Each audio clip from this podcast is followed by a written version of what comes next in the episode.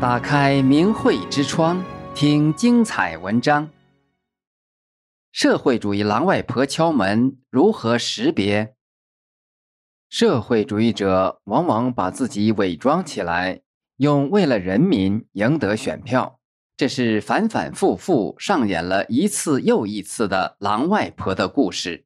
戴上头巾，挎着提篮来敲鸡舍的门，开门呀！我是外婆，给你们送好吃的来了。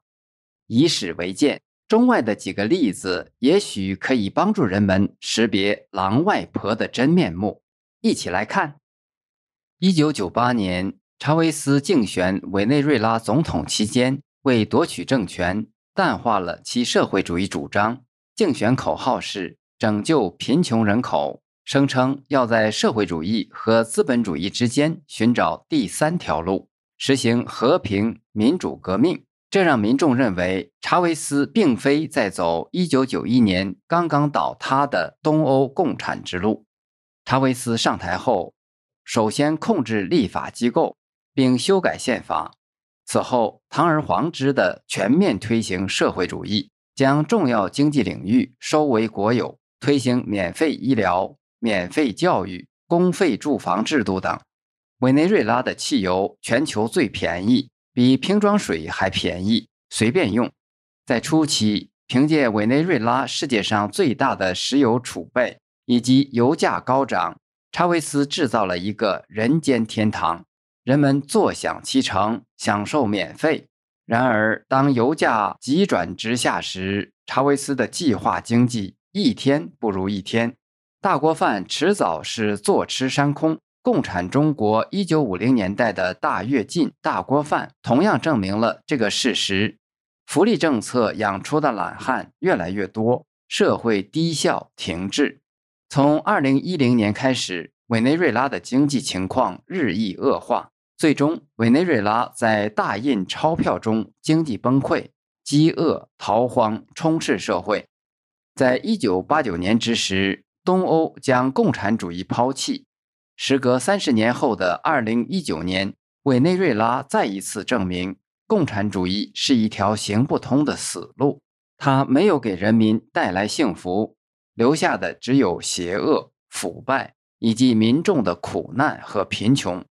委内瑞拉的失败成为全球瞩目的现象。最有影响力的美国社会主义者桑德斯等人对此闭口不谈，而是声称北欧式的社会主义才是美国应该效法的对象。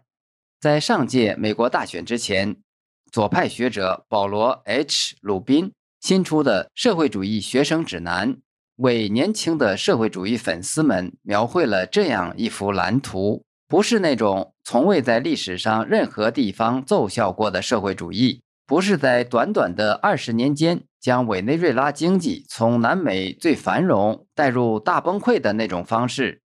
事实上，西方社会主义者往往就像查韦斯当初一样，在开始他们都会淡化共产色彩。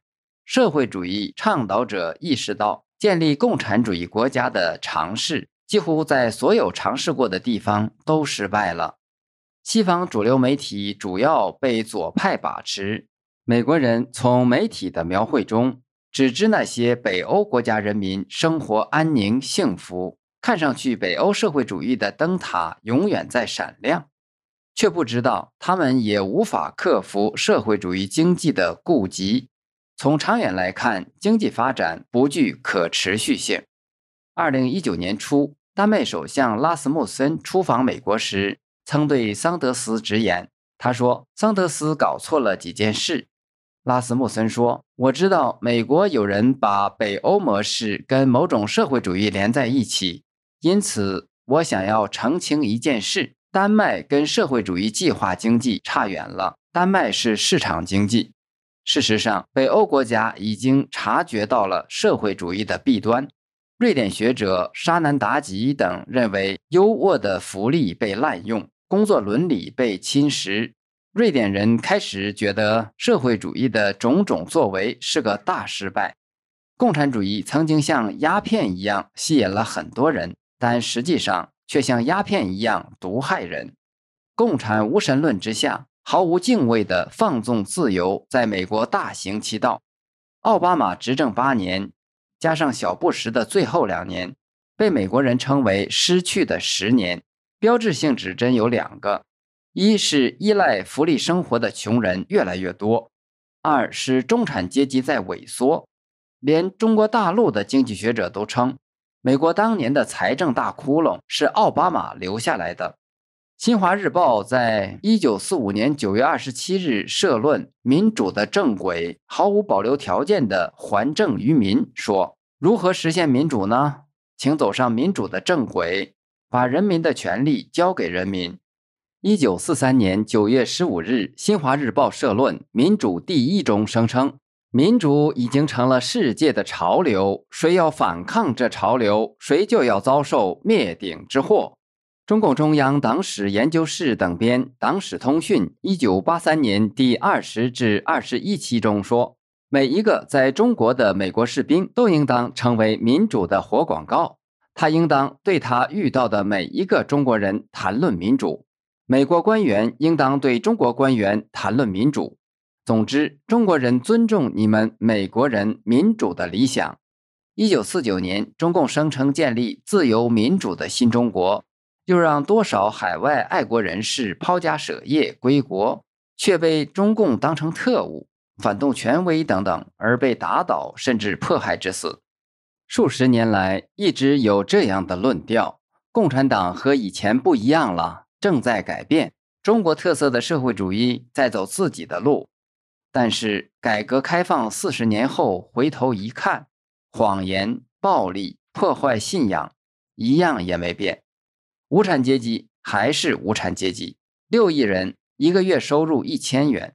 改革开放四十年之后，却有近一半人生活水平止步不前。